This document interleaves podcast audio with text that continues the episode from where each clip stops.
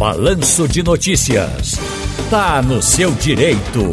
Doutor João Bosco de Albuquerque Silva está no seu direito, uh, direitos de famílias e sucessões. Como vai, doutor? Tudo bem? Boa, boa tarde, Ciro. Boa tarde, ouvinte da Rádio Jornal. Boa tarde a todos. Tudo bem, amigo? Tudo direitinho. Somos quatro filhos e a herança é composta de quatro imóveis. Podemos ficar cada um com um imóvel na partilha com a morte do proprietário dos imóveis, uh, doutor João Bosco.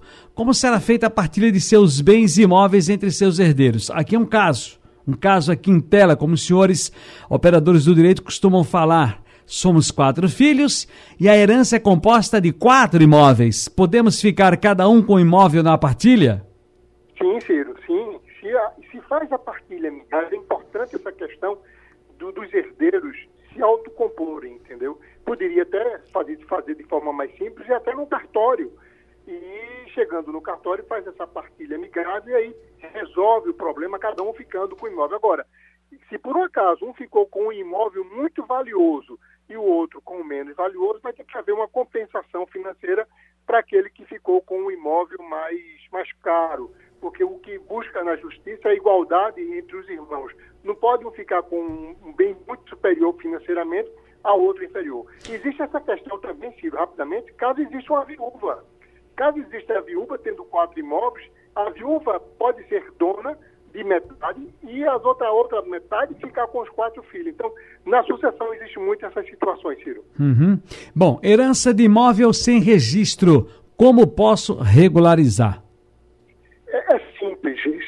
Se existir uma promessa de compra e venda, seja ela pública ou particular, que demonstre que o falecido ou a falecida era proprietário daquele imóvel, porém não tinha feito registro no cartório de imóveis, sim, pode fazer o inventário. Agora, existem situações onde não existe nenhum documento que comprove a propriedade daquele imóvel. É difícil, no processo de inventário, você querer que um juiz partilhe um bem e não tem nenhum registro de que o falecido era dono para poder dividir entre os herdeiros. Então, provavelmente a família tomar alguma outra medida, entrar com o uso capião ou uma outra medida judicial para poder esse imóvel incorporar o patrimônio do falecido da família para depois ser partilhado.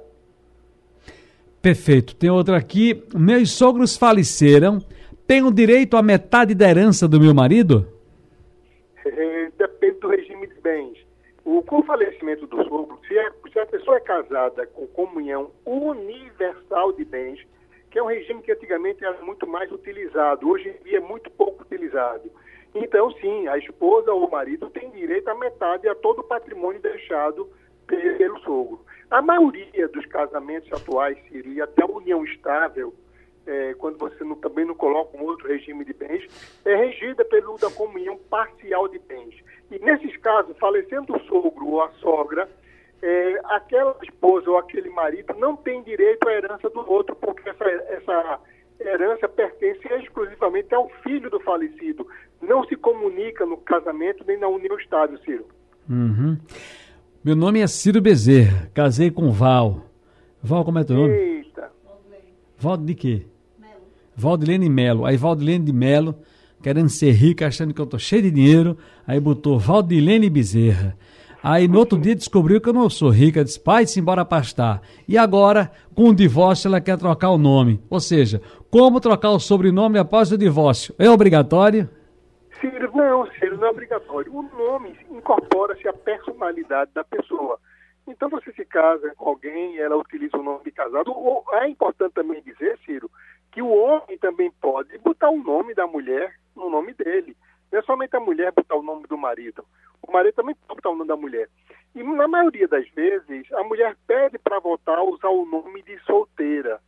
Tá certo? Mas muitas também deixam o nome de casada. Agora, depois de divorciado, ela já houve o divórcio, ela ficou com o nome do marido e ela está querendo tirar, é difícil, porque já houve a sentença. Também existe essa situação de regime de bens. É, você pode, casado com comunhão universal de bens, mas no meio do caminho, ali o casal resolve mudar o regime de bens. Hum. Agora nós vamos viver com comunhão universal de bens. Aí entra na justiça, é um processo simples, os dois assinam, comprovam que não tem dívida com ninguém, está tudo direitinho, e aí o regime de bens que foi adotado num primeiro momento é modificado pelo segundo regime de bens, que pode ser comunhão universal ou até separação total de bens. Muito bem, está no seu direito, doutor João Bosco de Albuquerque Silva. Um abraço grande e até a Um próxima, abraço, amigo. Ciro. Parabéns a você, parabéns a toda a equipe da Jornal. Parabéns para ti também.